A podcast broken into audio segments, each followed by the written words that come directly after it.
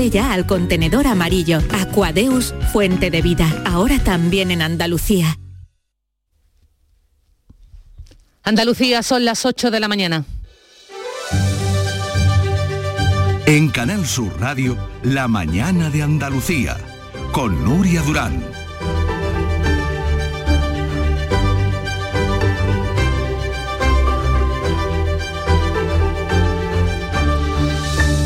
Buenos días. Hoy miércoles Andalucía va a alcanzar la tasa 1000. Nunca antes la incidencia del coronavirus había sido tan alta en ningún momento de la pandemia. Responde a la rapidez, codicia, avidez de la variante Omicron. Sin embargo, las hospitalizaciones no se acercan ni de lejos a lo peor que hemos vivido. La máxima cifra fue de 5.000 ingresos en nuestra comunidad. Eso ocurrió en febrero. Hoy son en torno al millar. Hoy miércoles con este panorama, Ministerio y comunidades se reúnen para evaluar, entre otras cosas, si rebajar de 10 a 5 los días de obligada cuarentena para los infectados. Andalucía, la Junta de Andalucía, apoya esta medida. Para unos tiene escaso respaldo científico, para otros es la salida al problema de parálisis económica y social. Parte de esa vida social la tenemos a muy pocos días, fiestas de fin de año y cabalgatas. ¿Qué va a pasar con ellas? Los hosteleros hacen números, los ayuntamientos se debaten. Hoy miércoles además entra en vigor la reforma laboral pactada por el Gobierno, patronal y sindicatos. Las empresas tienen a partir de ahora tres meses para adaptarse. Un decreto ley que debe tener el aval del Congreso, que debe lograr el aval del Congreso y ahí surge de nuevo la polémica. La ministra admite, la ministra Yolanda Díaz, admite que podría cambiar el documento acordado con los agentes sociales y que va a tratar con cariño esa es la palabra que ha elegido Yolanda Díaz, va a tratar con cariño a los socios legislativos, es decir, Esquerra Republicana, PNV o Bildu. La patronal habla ya de traición. Hoy miércoles Pedro Sánchez en Moncloa comparece y hace balance de este año. Toca rendición de cuentas. Y hoy miércoles un nombre propio destaca en la actualidad. Nombre que nos llega desde Cádiz. Ha muerto tras ingresar por coronavirus Paco Rosado, afamado autor del carnaval la ciudad despierta hoy sobrecogida. También hoy miércoles vamos a conocer la palabra del año. Negacionista, megavatio, criptomoneda o fajana, entre otras. Son esas las principales candidatas a ser elegidas hoy palabra del año. En, 2000 fue, en 2020 fue confinamiento. Asuntos que van a marcar la marcha de este miércoles 29 de diciembre con esta otra previsión, la de los cielos. Beatriz Galeano, buenos días. Social Energy la revolución solar ha llegado a Andalucía para ofrecerte la información del tiempo. Cielos en general hoy poco nubosos o despejados en Andalucía. Hay posibilidad de nieblas prácticamente en toda la comunidad. Bajan las temperaturas mínimas, las máximas no cambian, van a oscilar hoy entre los 17 grados de Jaén y los 24 de Málaga. Los vientos soplan del noreste en el tercio occidental, de componente oeste en Málaga y el estrecho y flojos variables en el resto. Con Social Energy, di no a la subida de la luz y ahorra hasta un 70% en tu factura con nuestras soluciones fotovoltaicas. Además, llévate un termo eléctrico con tu instalación. Aprovecha las subvenciones de Andalucía y pide cita al 955 44 11 11 o en socialenergy.es. Solo primeras marcas y hasta 25 años de garantía. La revolución solar es Social Energy. Comprobamos también a esta hora el estado de las carreteras. Vitaldent te ofrece la información del tráfico. En Clínicas Vitaldent queremos verte sonreír. Lo hacemos en la DGT, Dirección General de Tráfico. Enrique Marchán, buenos días. Buenos días, a esta hora se circula con normalidad y sin ninguna complicación en toda la red de carreteras, tanto principales como secundarias de Andalucía. Eso sí, como siempre, desde la Dirección General de Tráfico les recordamos mucha precaución al volante. Esta Navidad, Vitaldent va a sonar más que nunca. Porque la primera visita es gratuita si vienes a cualquiera de nuestras clínicas. Y es que para nosotros, el mejor regalo es verte sonreír. Pide cita en el 900-101-001 y ven a Vitaldent. La mañana de Andalucía. 8 y 5 minutos casi de la mañana. Hoy se celebra el Consejo Interterritorial de Salud, es decir, la reunión entre el Ministerio de Sanidad y las comunidades con un asunto principal sobre la mesa, reducir la cuarentena de los positivos de 10 a cinco días. El consejero andaluz ya ha dicho, Beatriz, que está de acuerdo. Pues sí, la razón para este cambio que ya se ha aprobado en Estados Unidos y está pendiente de una decisión en varios países europeos se basa en las peculiaridades de esta variante Omicron ya prácticamente mayoritaria en toda Europa. Los expertos están valorando si es necesario seguir manteniendo el aislamiento de los contagiados en los 10 días o si es oportuno seguir haciendo el mismo número de pruebas diagnósticas. El consejero de Salud andaluz, Jesús Aguirre, hablaba de la necesidad de cambiar esos parámetros. Cuando lo tenemos ya, eh, el virus, el, Omicron, que será mayoritario de aquí a una semana o diez días, lo tenemos ya totalmente extendido dentro de la comunidad, habrá que valorar, y es lo que están haciendo otras comunidades autónomas y otros países, la necesidad de tanto de aislamiento como de, mantener eh, las pruebas diagnósticas de infección activa. En España actualmente los positivos por COVID tienen que aislarse durante al menos 10 días una vez que ha transcurrido ese tiempo y siempre y cuando hayan pasado más de 72 horas de los últimos síntomas. La persona puede retomar la vida con normalidad. Juan Sergio Fernández es vicepresidente de la Sociedad Andaluza de Médicos de Atención Primaria y desaconseja la reducción de la cuarentena en España. Explica las razones que la transmisión se produce en los primeros días, parece que se confirma que eso es así. Lo que no sabemos si la medida de reducir el aislamiento de 10 a 5 días será realmente la solución o no. Yo creo que con los datos actuales tenemos que ser muy, cautos y no debería adoptarse de momento esa medida en nuestro país. Así que el doctor Fernández dice que ve detrás de esta medida que ha tomado Estados Unidos, sobre todo, motivaciones económicas. También el Consejo Interterritorial de Salud, que como decimos se reúne hoy, va a tratar sobre las medidas anti-COVID en los eventos multitudinarios. Mientras tanto, siguen creciendo los positivos. En Andalucía la tasa de incidencia ha subido 70 puntos, está en 911 casos por cada 100.000 habitantes, hoy con casi toda seguridad lo apuntaba así. El gobierno andaluz superaremos los mil, mil casos por cada 100.000 habitantes. En España se ha batido nuevo récord de contagios. Se acerca mucho a 100.000. Javier Moreno. La Consejería de la Consejería de Salud ha notificado este martes en Andalucía 8.747 nuevos casos de COVID y 12 fallecidos. En los hospitales andaluces hay 958 pacientes con coronavirus, de los que 161 se encuentran en la UCI. En España, esa tasa de incidencia ha escalado hasta los 1.360 casos y hay 114 fallecidos. Con estos datos hay tres provincias andaluzas, tres que han pasado al nivel 2 de alerta por la pandemia, aunque no supone mucho, Beatriz. Pues son Córdoba, Málaga y Sevilla, pero como decías, a pesar de eso, de momento no hay nuevas restricciones en Andalucía, salvo las ya conocidas del uso obligatorio de mascarillas y pasaporte COVID para acceder a determinados recintos. Ante el aumento de casos por la variante Omicron, de momento la Junta no aplicará, como decimos, nuevas medidas. El consejero de Salud pide a los ciudadanos que extremen las peticiones, eh, las precauciones, la misma petición que hace a los ayuntamientos. Jesús Aguirre.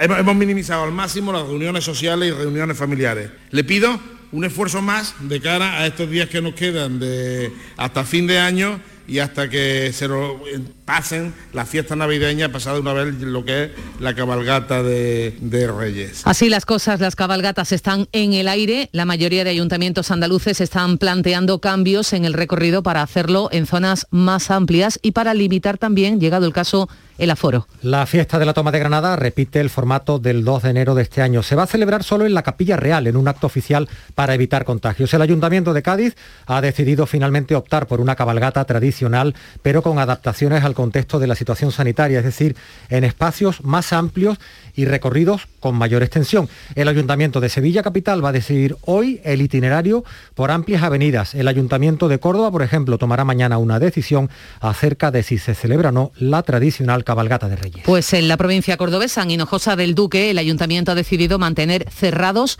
los espacios municipales. Miguel Vallecillo, ¿cuál es la situación de ese municipio? Estamos hablando de un municipio del Valle de los Pedroches con una alta, altísima incidencia COVID. Miguel.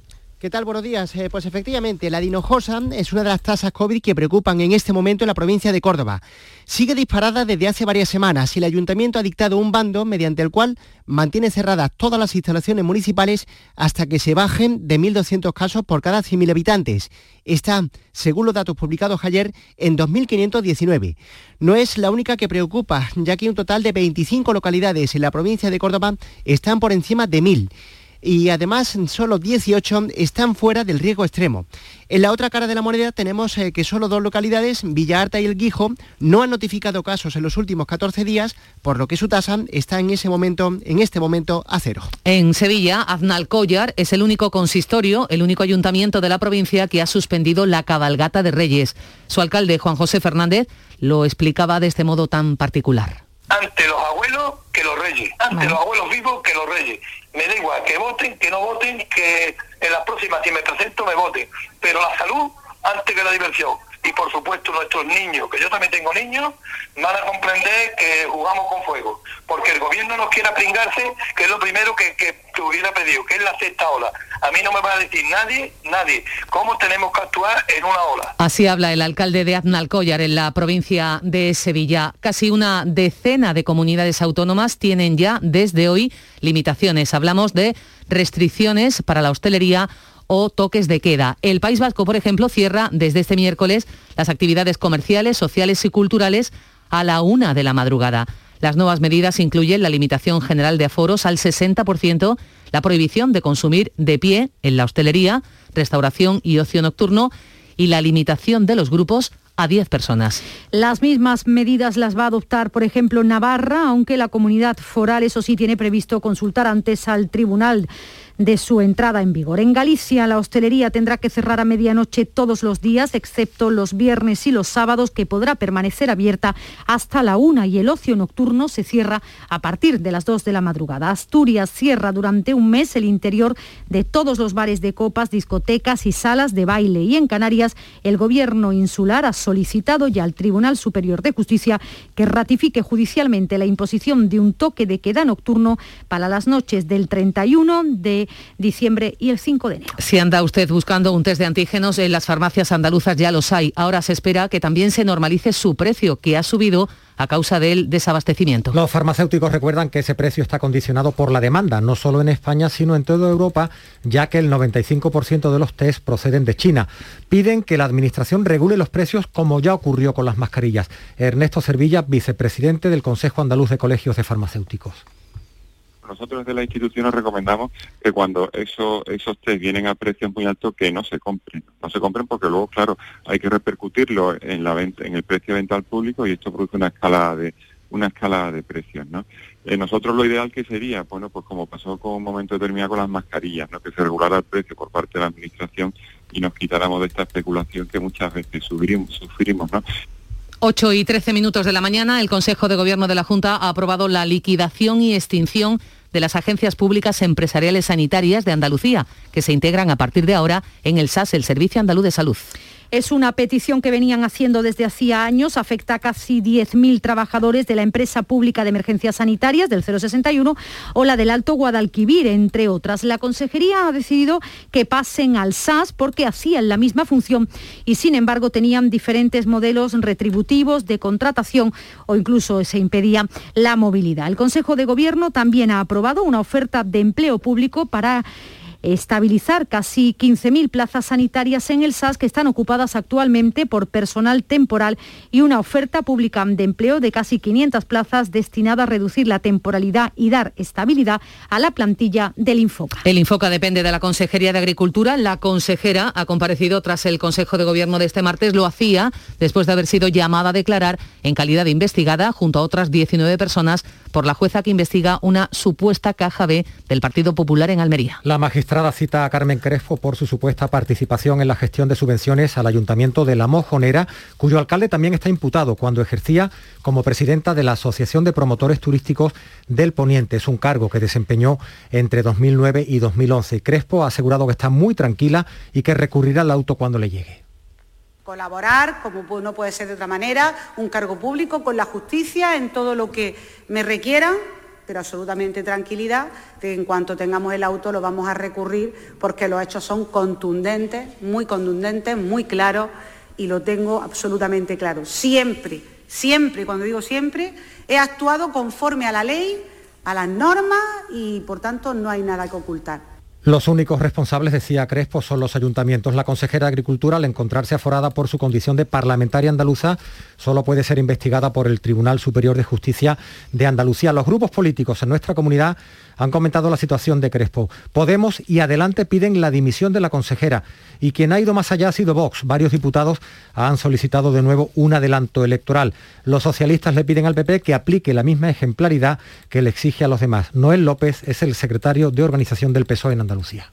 De confirmarse estos hechos investigados por la jueza estaríamos ante una gurte a la andaluza. Es una situación muy delicada sobre la que no cabe otra cosa que el señor Morena o Bonilla dé todas las explicaciones, no solo a este partido, sino a todos los andaluces y andaluzas.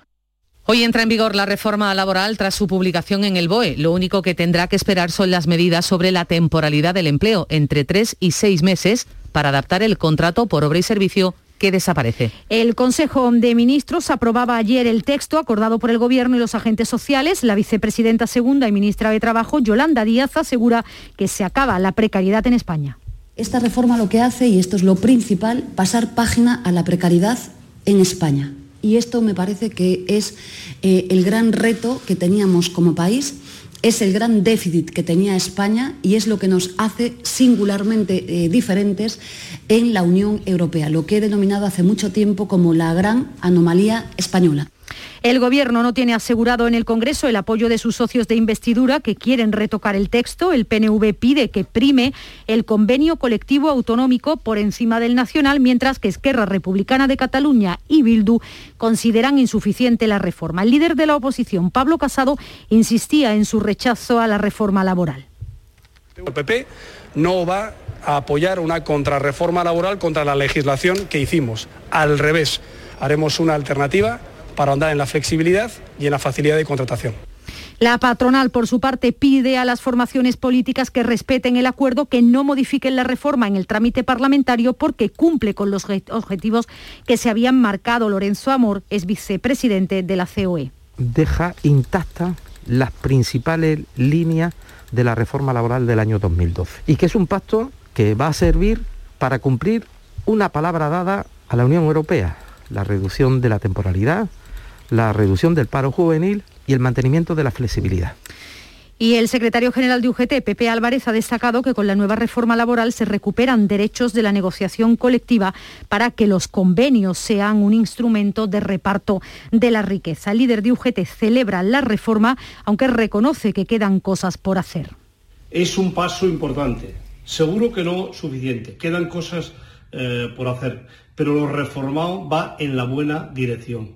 Nos queda otro, otro trabajo por realizar para reformar aquellas cuestiones que no han entrado en esta. 8 y 18 minutos de la mañana, vénganse también con nosotros a Málaga. Hay una agria polémica, una inquietud social en torno a si la sede de la Fundación Unicaja, después del proceso de fusión, de ya la fusión con Liberbank, se queda o no se queda en la capital malagueña. Rosa Rico, buenos días. Hola, buenos días. Pues la Fundación Bancaria Unicaja, a tenor de esas protestas de la plataforma ciudadana Salvemos Unicaja, ha emitido un comunicado en el que reitera, dice rotundamente que carece de la más mínima base la especulación absolutamente gratuita de que la sede social de Unicaja Banco podría cambiar de lugar. La ubicación de la sede en Málaga y el mantenimiento del nombre de Unicaja están firmemente recogidos en el proyecto de fusión y en los estatutos de Unicaja Banco. Así lo afirma en un comunicado tras la reunión en la que la Fundación aprobó ayer mantener a sus cuatro representantes en el Consejo de Administración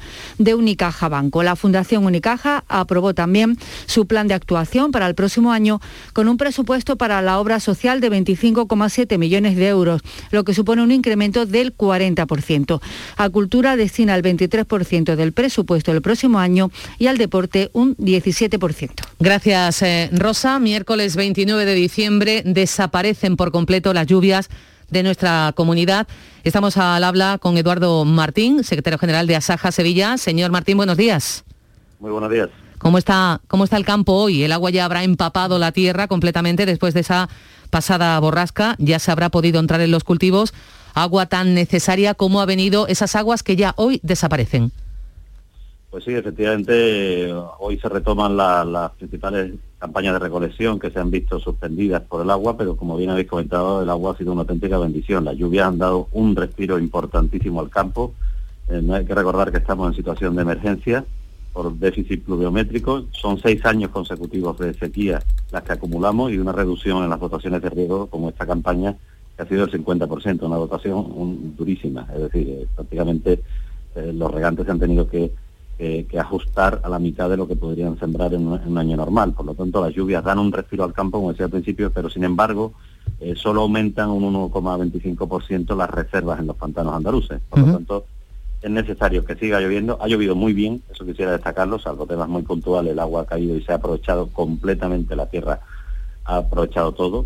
Se han salvado muchos cultivos que estaban en una situación crítica, sobre todo los cereales de invierno que se sembraron hace un mes prácticamente sobre seco y viene muy bien a la arboleda, al, al olivar, a la almendra, a los frutales, a los cítricos, pero evidentemente seguimos en situación de emergencia y es necesario que continúen la lluvia, porque como bien habéis comentado, ahora mismo ha desaparecido y no hay una previsión a menos de 15 días.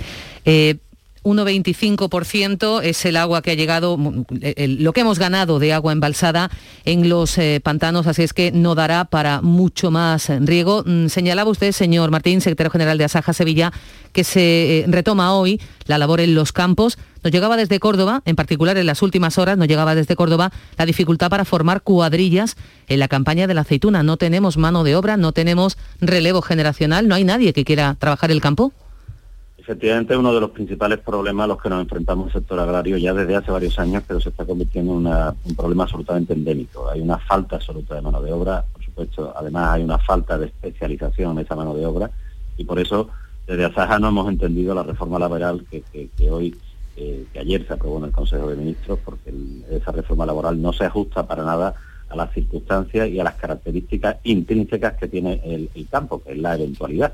Cuando se habla de eventualidad, alguien puede entender que es precariedad y no es precariedad. La eventualidad del campo es las circunstancias que, nos lleva al día a día en cualquier sector agrario, pues el sector ganadero.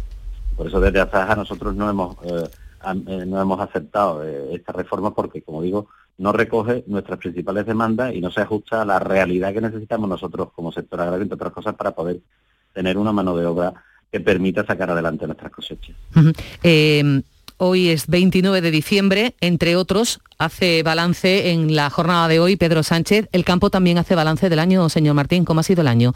Año de movilizaciones, año de protestas por no lograr el, mm, rendimiento suficiente eh, de sus cosechas al no haber intermediarios que compren a precio justo.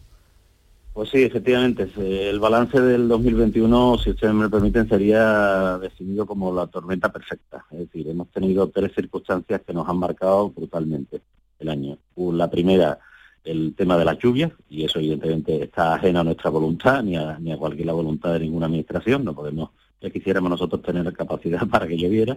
La segunda, un incremento desorbitado de los costes de producción que ha hecho perder por completo la poca rentabilidad que en la mayoría de los sectores, cuando los precios son razonables, puede tener cualquier agricultor o ganadero, y a eso se une lo que ustedes comentaban, de que la ley de la cadena alimentaria, la última reforma que ha habido, pues está muy bien en la teoría, pero es imposible de aplicar en la práctica. Nos parece fantástico que se recoja en el BOE que cualquier precio de venta debe recoger los costes de producción del labor anterior, en este caso el agricultor y el ganadero siempre es el último eslabón, pero eso en la realidad no se aplica, con lo cual es una ley estéril hoy día para aplicar. Y el tercer punto importantísimo es la reforma de la PAC, que desgraciadamente lo que estamos viendo a la luz de lo que se presenta concretamente hoy por parte del ministro, según las declaraciones de ayer y que se va a enviar por parte de España a la Unión Europea, pues eh, es una PAC absolutamente contraria a los intereses de todo el sector agrario de Andalucía. Fíjense que Andalucía tiene 230.000 activos, pues el 53% de esos agricultores y ganaderos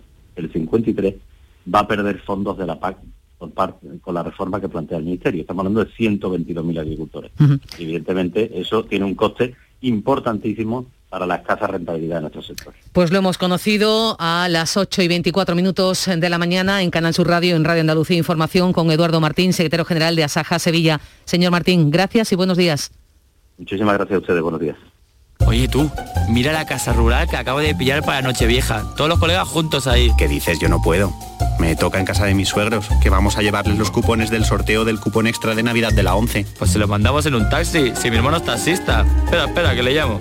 En Navidad, qué bello es repartir. Cupón extra de Navidad de la 11. El 1 de enero, 75 premios de 400.000 euros y más de 910.000 cupones premiados. Compra ya tu cupón. 11. Juega responsablemente y solo si eres mayor de edad. Buenos días. Hoy es 23 de diciembre, Día del Pequeño Comercio. Si tienes que hacer un regalo, aprovecha. Buenos días. Hoy es 4 de enero, Día del Pequeño Comercio. ¿Has probado a comprar por WhatsApp? Buenos días. Hoy es 9 de febrero, Día del Pequeño Comercio. Acércate a tu tienda y déjate asesorar por auténticos profesionales. Hagamos que todos los días sean el Día del Pequeño Comercio. Haz tu compra hoy mismo en persona o en su tienda online. Junta de Andalucía. La mañana de Andalucía. Canal Sur Radio. Entra hoy en vigor la reforma laboral, mientras que en las últimas horas Gobierno andaluz, eh, Confederación de Empresarios de Andalucía y los sindicatos Comisiones Obreras y UGT se han reunido en la mesa de diálogo social para hacer un seguimiento de los acuerdos alcanzados aquí, en Andalucía, durante esta legislatura. Especialmente en lo que se refiere a la reactivación económica tras la crisis generada por la pandemia. También para hablar de la gestión de los fondos europeos Next Generation. Los sindicatos han valorado el desarrollo de la mesa de diálogo social, donde la líder de comisiones obreras, Nuria López, pedía un refuerzo de los servicios públicos el reforzamiento de los servicios públicos, que creemos que es necesario llevarlo a cabo de una manera urgente porque están extenuados y se necesita su reforzamiento para cumplir los derechos del conjunto de la ciudadanía andaluza. El Gobierno ha sacado adelante además sus segundos presupuestos de la legislatura con amplio margen. Lo lograba este pasado martes en el último pleno del Congreso, aunque una semana después de lo previsto por la enmienda de compromiso en defensa de las lenguas minoritarias que ha arrastrado el texto desde la Cámara Alta, desde el Senado. Pues sí, Pedro Sánchez, el presidente del Gobierno, cerraba el debate y lo hacía apelando al diálogo y al consenso. Ojalá que estos dos grandes acuerdos que cierran este año, el presupuestario y el laboral, sean solo el prólogo de muchos más que vengan en el año 2022. Unos presupuestos que finalmente no han incluido la petición de los trabajadores y propietarios de negocios de peluquería y de estética de bajar el IVA, el impuesto al 10%. Anuncian que las protestas no van a cesar, lo decía Cristina Díaz, portavoz de este colectivo. Somos un servicio esencial, así se consideró también en la pandemia abrimos a la fase cero de la desescalada como sector esencial y ya no nos queda otra que seguiremos, seguiremos, seguiremos y seguiremos hasta que entienda que no pedimos nada que no nos corresponda como sector esencial. No pedimos una bajada de impuestos, sino tributar con justicia. Y lo acaban de escuchar, el ministro de Agricultura, Luis Planas, enviará mañana a la Comisión Europea el Plan Nacional de la Nueva PAC, la Política Agraria Común, que recoge las necesidades de nuestros agricultores y ganaderos. España va a recibir de Europa 47.000 millones de euros en los próximos cinco años. La nueva PAC será más verde, con medidas para luchar contra el cambio climático. Se va a favorecer el relevo generacional y habrá una mejor redistribución de las ayudas.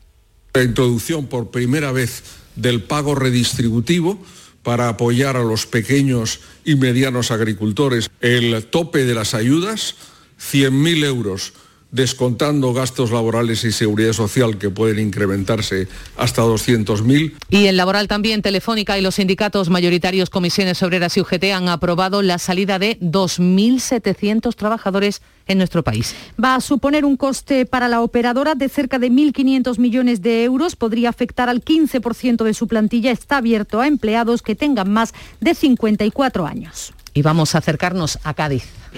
Yo no veo que el equipo de este año sea la revelación. En Cádiz, el alcalde José María González ha decretado hoy día de luto oficial por la muerte del autor de carnaval Paco Rosado, conocido por agrupaciones como los Cruzados Mágicos o los Cubatas. Francisco José Rosado Rodríguez era uno de los grandes de la fiesta. Recuerda hoy, por ejemplo, Diario de Cádiz, un hombre fundamental, imprescindible en la historia del carnaval. Ha fallecido de un infarto en el Puerta del Mar a los 73 años tras permanecer unos días ingresado por COVID. Su mayor aportación a la fiesta fue en el año 82, cuando montó los Cruzados Mágicos para revolucionar la modalidad de las chirigotas, luego llegaron los cegatos con botas, los llaveros solitarios, los carreros de la Alianza, también los cubatas en el año 86 que se quedó fuera de la final y fue uno de los grandes cajonazos del concurso del Falla. Paco Rosado trabajó en Astillero, después se jubiló y montó la taberna La Copla en la calle Marqués de Valdeíñigo, que pronto se convirtió en un lugar de encuentro obligado para los carnavaleros. Yo no veo esas cosas que se el Esté jugando mejor. Yo no veo tampoco que sea muy bueno Mella primero. Yo ni siquiera veo que Super Paco sea portero. Yo no veo que el Cádiz tenga un equipo bastante primera. Y es que desde mi balcón no veo con la visera. Si te sientas malo cubatas, no te pongas medio. Alcanzamos las ocho y media de la mañana aquí en Radio Andalucía Información, aquí en Canal Sur Radio, en la radio pública de Andalucía. Nos acercamos ahora a la información que está más cerca de cada uno de ustedes.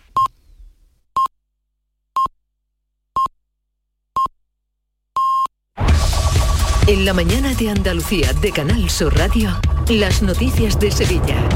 Con Araceli Limón. A esta hora de la mañana tenemos 11 grados de temperatura, hace más frío que en jornadas anteriores, pero por primera vez en más de una semana no va a llover. La previsión del tiempo no habla de lluvia. Eso sí, miren, la humedad relativa en el aire es del 88%. Se circula con absoluta normalidad, tanto en los accesos a Sevilla como en el interior de la ciudad. Enseguida les hablamos de cabalgatas de Reyes y de fiestas de fin de año. No dejes pasar tu oportunidad. Descuentos inimaginables. Ahora es tu momento. Aprovecha descuentos de hasta y tantos euros. En Berrocar no hacemos ni descuentos, ni ofertas, ni campañas. Porque en Berrocar ya tenemos el mejor precio del mercado y la mejor garantía en más de 1.500 coches de todas las marcas. GrupoBerrocar.com ¿Hay demasiadas palomas en su entorno? Frasur Control, empresa especializada en control de aves en ciudades y zonas industriales, especialmente palomas. Frasur Control utiliza todos los métodos existentes como púas, redes para evitar el paso, servicios de cetrería, etc. Frasur Control, para toda Andalucía. Frasurcontrol.com Las noticias de Sevilla. Canal Sur Radio. En Sevilla, ahora sí, el Ateneo y el Ayuntamiento se van a reunir en las próximas horas para decidir el recorrido de la cabalgata de Reyes de la capital. El Ateneo estaría dispuesto a modificar el itinerario para evitar las calles estrechas del centro. Se baraja la opción de tirar por torneo desde la Resolana para evitar, por ejemplo, vías como O'Donnell. Fuentes del Ateneo han confirmado a Canal Sur Radio que todo se va a ultimar en la reunión que se va a celebrar, como les digo, en las próximas horas, donde también se va a decidir qué se hace con el paso de los Reyes de la cabalgata por zonas tan populosas como Triana y como Los Remedios. La Junta de Andalucía ha dejado en manos de los ayuntamientos la decisión de celebrar las cabalgatas y las fiestas de fin de año. Y en este sentido ya hay decisiones. Aznalcóllar ha sido la primera localidad sevillana que ha suspendido la cabalgata de Reyes ante el aumento del COVID. La tasa de incidencia acumulada en Aznalcóllar es de 493 casos por cada 100.000 habitantes. El ayuntamiento reconoce que la suspensión no la comparten todos los integrantes del cortejo ni toda la gente del pueblo, pero el alcalde Juan José Fernández mantiene que la salud está por encima de todo ante los abuelos que los reyes, ante los abuelos vivos que los reyes.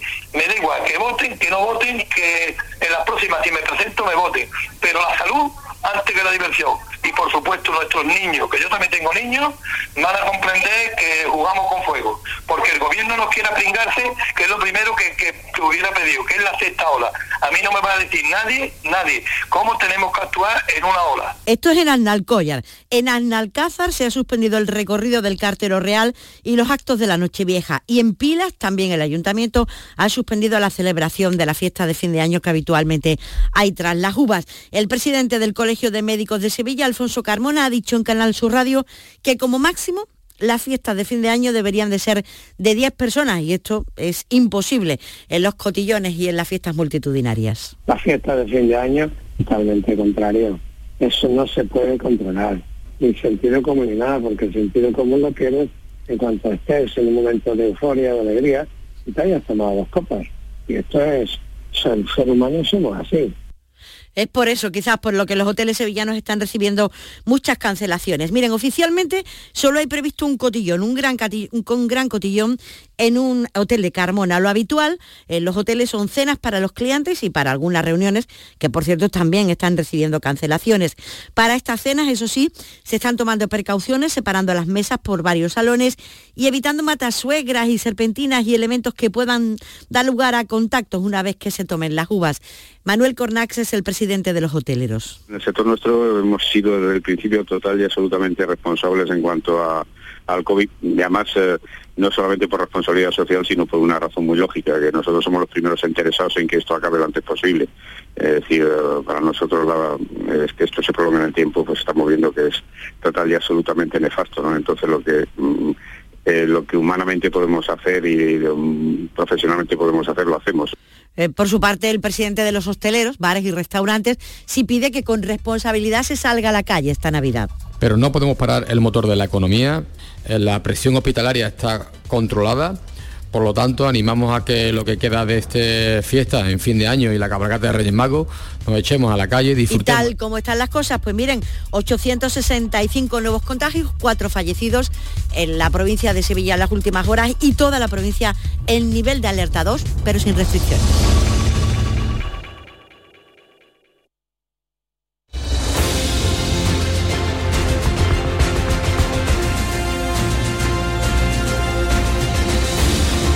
Seguimos en este tiempo de información que torna ahora a eh, análisis de la actualidad, esta actualidad que le venimos contando desde bien temprano en la mañana. Nos sosegamos con Alberto García Reyes. Alberto, buenos días. También participa hoy en nuestra tertulia de actualidad Juan Manuel Márquez. Eh, Juan Manuel, buenos días. Buenos días, ¿cómo estáis? Y estamos igualmente con María Orriols. María, buenos días, ¿qué tal? María. Hola. ¿Qué tal? Muy buenos días. ¿Qué tal? ¿Cómo estáis? Bueno, pues enseguida vamos a analizar esos muchos asuntos de interés eh, que tienen que ver con la situación del coronavirus, que tienen que ver también con la reforma laboral. Por cierto, os adelanto, hoy el BOE no publica la reforma laboral. Así es que hoy no entra en vigor la reforma laboral. Se demora, se retrasa, se anuncia que será mañana cuando se publique y por tanto entre en vigor.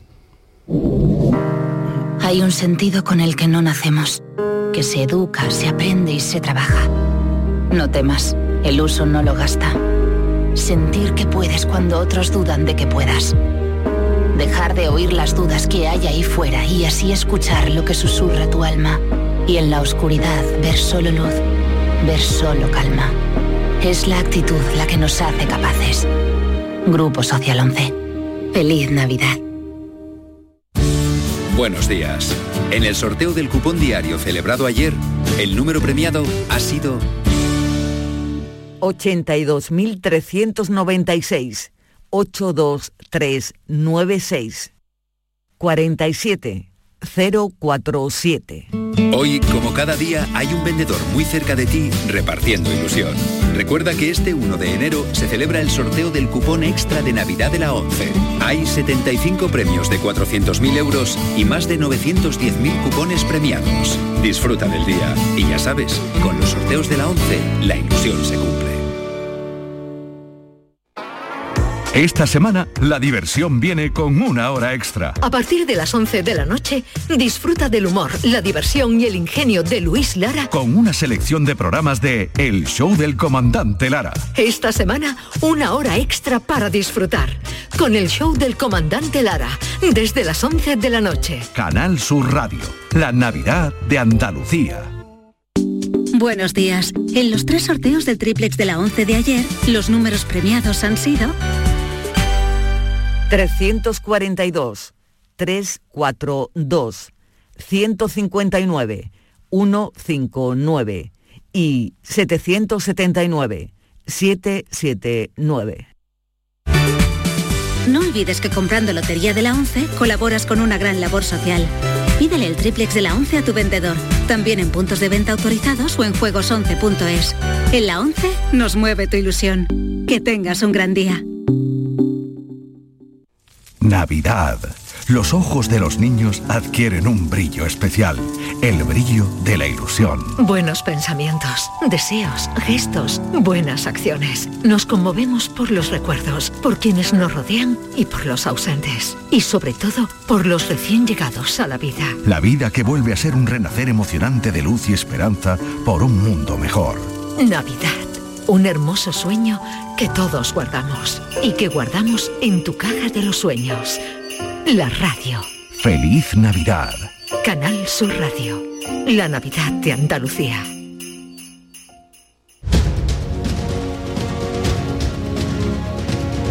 En Canal Sur Radio, La mañana de Andalucía, con Nuria Durán.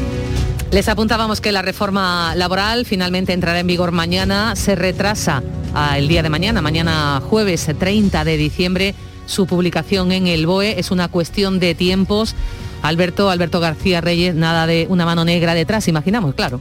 Hombre, no, no, no, no creo ¿no? que haya ninguna mano negra, supongo que es una cuestión meramente de, tiempo, de una, una, formalidad técnica y que a partir de mañana pues entre en vigor con, naturalidad. No sé qué pensarán eh, eh, mis compañeros, yo desde luego no veo Últimamente es que tampoco veo yo espíritus oscuros por, ningún sitio, ¿no? no tengo yo la visión esa. Efectivamente, es, una cuestión técnica. Juan Manuel Márquez, María Oriol también está con, nosotros.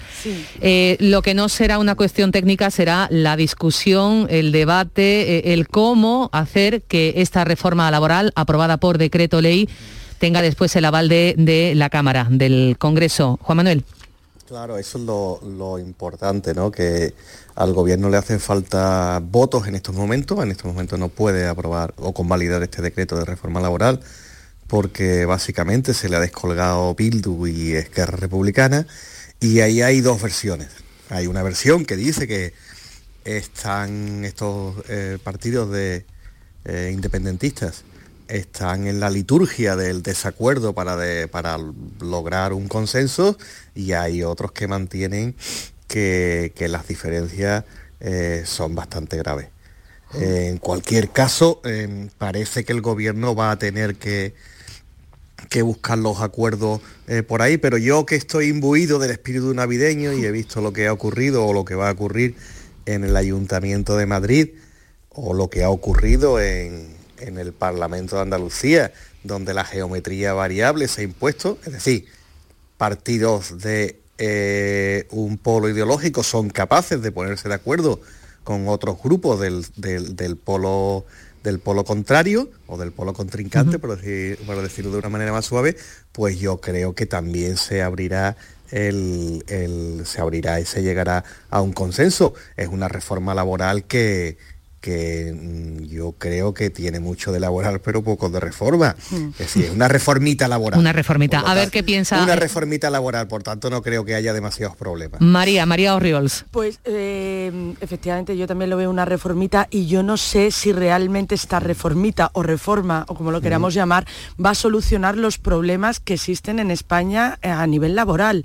O sea, estaba antes alucinando un poco y, te quería hablar de la entrevista que le has hecho al señor Martín que hablaba, por ejemplo, del tema de los jornaleros, Claro, o sea, si tenemos un sistema o ciertos trabajos en España, como es el sector servicios, porque es que estamos dando por supuesto que aquí hay industrias y demás, y resulta que no, que cada vez hay menos. O sea, hace nada han cerrado Nissan en Barcelona, bueno, por no recordar todo tema de astilleros y demás.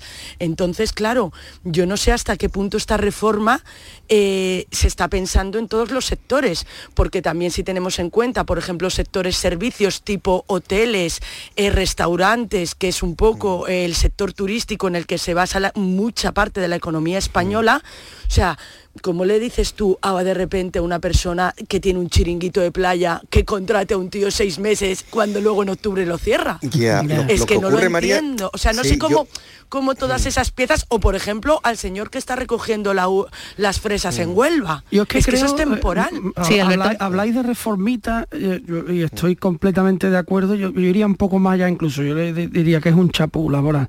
Eh, no, llega ni a reformita. Eh, que es más bien una cuestión estética, ¿no? Es como nosotros hemos vendido que la reforma laboral aquella tremebunda del PP salvaje de la derecha la teníamos que derogar y teníamos que hacer otra cosa, pues vamos a, vestir un muñeco con ropa de otro color. Pero al final es el mismo muñeco con otra ropa, nada más. Eh, y, todo entra dentro de la permanente estrategia de este, de este mm, gobierno eh, propagandística, ¿no? Meramente propagandística. Mucha palabra y muy poco y muy pocos hechos. así por lo menos lo veo yo. Yo me he quedado un poco flipado al escuchar al secretario general de Asaja en Sevilla en la entrevista que le has hecho. Ha sido muy interesante, se ha expresado muy bien, ha tocado la actualidad Pero yo me he quedado flipado porque hace dos días he escuchado a Lorenzo Amor, que está en el, en el Sí. comité directivo de la COE, diciendo que el presidente nacional de Asaja, Pedro Barato, no se ha opuesto a la reforma laboral. Es que no se ha opuesto. No se ha opuesto. No hubo gente que, que se abstuvo, uno de ellos efectivamente fue Pedro Barato dentro del comité directivo, pero simplemente porque tenían pendiente una negociación del campo. Esta reforma laboral eh, no, no elimina los contratos temporales, como ha dicho el secretario general de Asaja, es que no es así. Hay dos, dos criterios, hay do- do- dos excepciones para la, para la temporalidad. Uno es que haya eh, un ciclo alcista en, en un sector de la economía o en un sector de la empresa y haya que contratar más gente, y haya que contratar más gente, y el otro son efectivamente las situaciones temporales, es decir, no se elimina los contratos eh, temporales de esta reforma como es de prever, porque no se puede eliminar, pero es verdad que eh, la queja que hace la, Comisión Europea del sistema laboral español es que es un sistema precario y es un sistema dual y es un sistema donde hay una excesiva temporalidad. Bien es cierto, bien es cierto que quien comete el mayor pecado de temporalidad no son las empresas privadas, sino han sido las administraciones Es públicas. que, es- ¿Eso se lo van a aplicar ellos? A mí me gustaría Bueno, saber vamos eso. a ver, la- Claro. yo supongo que la reforma... empecemos, por, por, el, por el dato mágico, ¿no? Aquí Sí. ahora están vendiendo que, que esta reforma o este chapú laboral eh, lo han aprobado los sindicatos, pero el primero que utilizó la reforma laboral de doña Fátima Bañez fue UGT. O sea, Sí, eh, pero- para aplicar los 20 días. En fin, es que, claro, todo al final es una gran patraña. ¿Qué hace la administración con las normas que, que trata de imponer a- al sector privado? Es que esa es la gran pregunta, ¿no? Alberto, Juan Manuel. María, eh, hemos empezado por aquí porque hoy el BOE no trae publicada la reforma laboral, el texto, el Real Decreto, Real Decreto Ley con la reforma laboral pactada con patronal y sindicatos se publicará finalmente mañana, por eso hemos empezado por ahí, pero hoy, sin duda, de lo que habla todo el mundo es de si reducimos o no reducimos de 10 a 5 Cinco días. el tiempo de aislamiento en casa, el tiempo de confinamiento. Lo va a debatir hoy el Ministerio con las comunidades autónomas. La Junta de Andalucía ya ha planteado que apoya, apoyaría esta decisión, reducir el eh, número de días en los que un infectado está obligado, bueno, obligado, tampoco la ley dice nada, pero eh, que es bueno que esté en casa, que no tenga contacto alguno. Estados Unidos ya lo ha hecho, Reino Unido ya lo ha hecho, Italia está planteando incluso que en lugar de cinco, ni siquiera cinco, tres, y además vamos a considerar el coronavirus como una gripe. Alberto. Yo aquí siempre tengo la misma opinión, ¿no? Tienen que hablar los expertos. Si los expertos dicen que mm, la cuarentena ahora con la variante Omicron se puede hacer eh, de solo cinco días, adelante. Si dicen que de 10 días, adelante. Es que eh, las opiniones, eh, o sea, claro que todos tenemos derecho eh, a opinar, pero no valen lo mismo las opiniones de los que saben que de cualquiera de nosotros, ¿no? En las, en las barras de los bares, pues no, mejor cinco porque eh, luego, ¿qué hay, que, qué hay aquí detrás? Pues eh, la idea de que mm, hay que sostener la, la economía, hay un contagio masivo que está dejando a muchas, en a muchas empresas vacías de trabajadores, hay que darle rotación a esos trabajadores que se van contagiando para que se puedan mantener los turnos y en eso en, en- en esa situación hay que conjugar la situación sanitaria de si contagias o no contagias. Eh, insisto, ¿quién tiene que decidir esto? La mesa de expertos.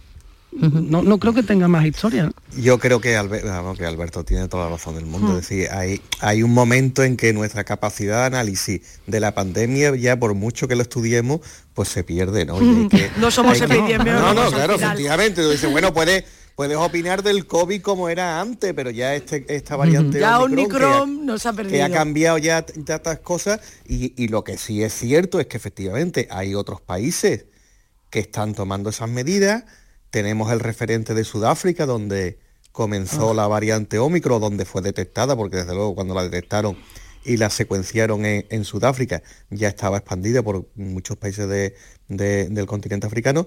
Entonces en, en Sudáfrica han bajado los las la, la- la- la infección de una manera radical, tan radical, tan, tan extrema como, como aumentó, pues de esa misma velocidad ha bajado. Por lo tanto, yo creo que sí que, que, que- que debe- debemos estar ante una reforma, digamos, de los protocolos, lo explicaba ayer perfectamente el consejero de salud Jesús Aguirre, incluso algunas se están planteando que la necesidad de que las PCR o de los test de antígenos se lo puedan hacer las personas de, eh, por su cuenta y, eh, sean ellas las que los comuniquen, porque lo cierto Los- es que, que el atasco en los centros de salud se está provocando por eso, porque claro, yo tengo el, el- el- el COVID, lo he visto en un antígeno, ahora necesito una validación oficial, que es Es que necesaria nadie para te la muchas da. cosas. Es que eso es un problema. Claro, no la encuentra. No es la que no, es que no- sí, eh, eh, eh, mm, perdón que te haya interrumpido, Juanma, Sí. Nada, porque es María, que me, ha- me ha pasado, o sea, eh, resulta que nadie te da esa validación. Es que la gente se lo está haciendo por su cuenta porque no se lo puede hacer en ningún centro. O sea, la gente está yendo a la farmacia a comprarse el antígeno o a hacerse una PCR porque no hay un centro de salud que te pueda atender. Entonces, yo también para mí esto es parte del problema, que hay mucha gente que como ahora ya se está tratando como la, la variante esta, aparece como un simple catarrito, lo que pasa es que no te haces la prueba porque te crees que estás constipado. Y entonces hay gente que está en la calle con ese catarrito que resulta que está contagiando a un montón de Bueno, gente. pues ahora que dices, María, lo de la, lo de la calle, eh, quería pediros vuestra opinión eh, después de haber escuchado a Antonio Luque, que es el presidente de los hosteleros de Sevilla, eh, en este frenesí, en esa inquietud, en este desánimo, en este no saber qué pensar por parte de la ciudadanía, con palabras Pero no como podemos esta. parar el motor de la economía. Claro, es que no se Eh, puede La parar. presión hospitalaria está controlada. Por lo tanto, animamos a que lo que queda de este fiesta en fin de año y la cabalgata de Reyes Magos nos echemos a la calle, disfrutemos de esta ciudad y entre todos salgamos de esta pandemia lo antes posible. Nos echemos a la calle, eso dicen los hosteleros, los ¿Qué va a ayuntamientos debatiéndose entre si tengo o no tengo cabalgata, qué hago con las fiestas de fin de año.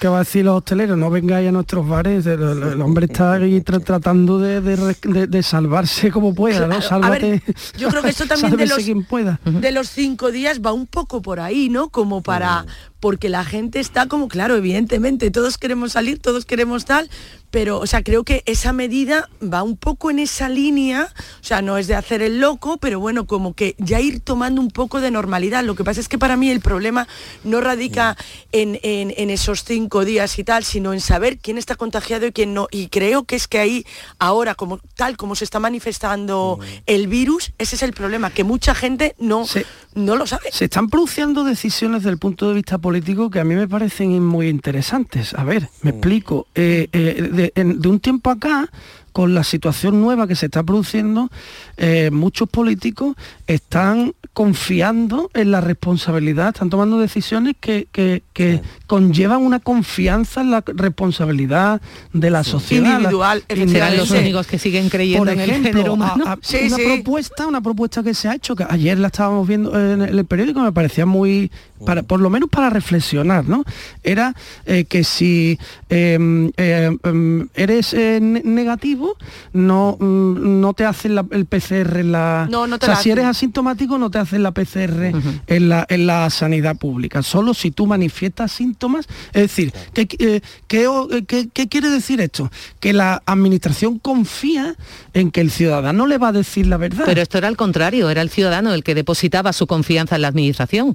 Sí, sí, por eso digo que... que- que- Ese es el sistema de elección en una democracia. Es el ciudadano el que elige para depositar Sí, mi confianza claro, en y- ti. y la- y la- no y me la- la rebotes, y ¿no? la administración Hasta tiene- ese punto. bueno no no no yo no la considero un rebote quiero decir que lo, lo que lo que quiero decir que la administración le da al ciudadano una libertad una confianza en, oye no me vas a mentir entre todos vamos a salir de esto yo tengo que hacer mi parte tú tienes que hacer la tuya no Sí, y estás dando, por supuesto, por ejemplo, en eso que dices de la confianza, lo del rastreo. O sea, si no te llaman, que, que, vamos, mm, lo cuento porque me ha pasado, o sea, yo he estado confinada 10 días y a mí no me ha llamado nadie. Nadie, nadie. No, no, yo también estuve y eso es- Entonces, están, entonces esa administración está confiando que yo estoy en mi casa, que efectivamente yo estuve, ¿eh? yo estuve. Pero ¿cuánta gente habrá? Porque es que realmente mis síntomas es que no era ni un catarro. O sea, yo me hice un test de antígenos porque una amiga me llamó que estaba positiva. Y entonces, en esa responsabilidad mía, me fui a una farmacia y me lo hice. Eh, re- Decía Alberto lo de la confianza. El gobierno central confía en la cogobernanza, en las autonomías, 10 de ellas ya con algún algunas medidas de eh, toque de queda o restricción en hostelería, decía la Administración Autonómica confía en los ayuntamientos, los ayuntamientos confían en, En el la persona. ciudadano. De las personas, En fin, 8 y 54 enseguida vamos a regresar a estos asuntos para analizarlos, pero tenemos con nosotros también eh, al eh, consejero delegado de Masesa, Jaime Palop, la empresa municipal de aguas de Sevilla. Vamos a conversar durante unos minutos con él, con el señor eh, Palop. Han cesado las lluvias, lo hablábamos también con Asaja, con el responsable de Asaja en Sevilla. Queremos hacerlo ahora con Jaime Palop, consejero delegado de Emasesa. Señor Palop, buenos días. Muy buenos días. Bueno, pues ya mm, a- habrá evaluación del agua caída y de cómo debemos disponer de este agua eh, una vez que ha pasado la borrasca, señor Palop. Bueno, pues sí. Y he estado oyendo lo que estaban comentando, coronavirus, malas noticias, situaciones delicadas. Y lo primero que hay que decir es que el agua que ha caído ha sido una auténtica maravilla. Eh, es cierto que se ha producido de una forma torrencial y muchas veces difícil de gestionar por el volumen de agua que ha caído en poquito tiempo, sobre todo en área urbana, pero no podemos olvidar que es un cambio de tendencia. Es que se nos había olvidado lo que era llover. Sí. Y por, y por fin ha vuelto. Eso es, eso es lo primero. Eh, la cuantía, la cuantía importante. Para el campo ha sido fundamental. Todos los cultivos de invierno se han visto beneficiados por la lluvia. Y una cosa muy importante, y es que hay un patrimonio, hay un, patrimonio agrícola, que son los cultivos que se hacen habitualmente, pero hay un patrimonio agrícola muy especial, que son los árboles que son los cítricos, que son los naranjos, que son los frutales, que son el olivar, que cuesta muchísimos años atesorarlo y tenerlo, y que una sequía puede acabar con ellos. Y estas lluvias lo que han venido es a reforzar de una forma natural ese patrimonio que no se pierda. Ujú. Es eh, consejero delegado de Masesa, la empresa municipal de aguas de Sevilla, Jaime Palop, fue presidente de la Confederación Hidrográfica del Guadalquivir. ¿Cuánto supone el consumo de agua frente al uso agrícola de ese agua, señor Palop? Pues eh, en la cuenca del Guadalquivir está más o menos 80-20. 80 es para consumo agrícola. Es una, una- la, la cuenca del Guadalquivir es una cuenca muy agrícola. Tiene la tercera parte del regadío de toda la península. Es- Eso da una idea de la importancia que tiene, ¿no? Y un 20% para abastecimiento. Para de ese abastecimiento, 20 hablamos de uso en, en los hogares Sí. o en la industria también. Uso urbano e industria asociada a poblaciones y áreas metropolitanas. Muy importante para el desarrollo y para el mantenimiento de una actividad económica en la región. ¿Hacemos un uso responsable de ese 20% o se ha ido perdiendo la conciencia en los últimos años? Pues mm, hay de todo. Hay grandes áreas metropolitanas, estamos haciendo un esfuerzo muy grande. Le voy a dar un ejemplo. En, en los años 70 o los años 80, con las grandes sequías que tuvimos, el consumo en el área metropolitana de Sevilla estaba en 174 litros habitante día. Hoy la tenemos en 116. Tenemos una población súper concienciada, súper culta en materia de agua, súper activa y que es un gran tesoro, un gran tesoro difícil de encontrar en el conjunto de la península y del, del área de- del país, ¿no?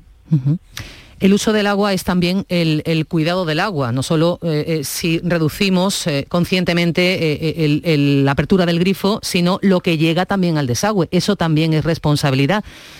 Hace ya mucho que no hablamos de las toallitas, de esas toallitas que lanzábamos al váter, esa cantidad de ter- detergente que llega también al desagüe, eso también es consumo responsable o uso responsable. Sí, eso, eso va a haber que darle una vueltecilla porque el monstruo del váter, que es la toallita, para todos los explotadores, eh, no hemos sido capaces de transmitir a la población lo importante que es separar la toallita de la línea de agua. Eso es una asignatura pendiente y que tenemos que darle mucha vuelta y echarle mucha imaginación. Mucha imaginación porque es un problema fundamental. Cuando tú paseas por un río después de que se hayan producido unas lluvias, es francamente desagradable ver las riberas del río llenas de, de residuos de este tipo, ¿no? Porque da una idea de, de desolación, de abandono y de suciedad. Eh, le quería preguntar también, señor Palop, la luz sube como la espuma. Hoy se va a incrementar un 74% respecto a ayer. Se ha acabado la ilusión de la bajada de- del precio de la luz por Navidad. ¿Debería subir también el precio del agua? ¿Cuánto, cuánto deberíamos pagar por el agua, por ese bien tan fundamental y tan escaso? Pues eh, tendríamos que subir la tarifa del agua porque no nos estamos dando cuenta de que estamos, estamos jugando con el patrimonio que le dejamos a las generaciones futuras. Porque el hecho de no tener un precio adecuado repercute en que no mantenemos adecuadamente las infraestructuras. Y las infraestructuras hay que cuidarlas, hay que mimarlas, hay que dejarlas en condiciones. Nosotros estamos viviendo prácticamente de las infraestructuras de nuestros padres y de nuestros abuelos, el desarrollo de los años 60, 70, que se hicieron muchas conducciones. Eh, esas conducciones, como las personas, pues también envejecen. ¿Qué es lo que pasa? Que no se recauda bastante dinero por las tarifas. ¿Y eso en qué repercute? En que cada vez son más viejas y tienen más achaques las tuberías. Se rompen más, tenemos más pérdidas y tenemos más problemas. ¿Le pondría usted precio al litro de agua? Pues hay estudios, no hechos por mí, sino por las, por las eh, asociaciones del sector, que dicen que estamos en, el entorno de un 60% por debajo del coste de, de, lo que sería un precio razonable. Y aquí, pues hombre, nos miramos en el espejito para ver si somos los más guapos y vemos y decimos, ¿tú cuesta el agua en París? Pues el agua en París cuesta 3 euros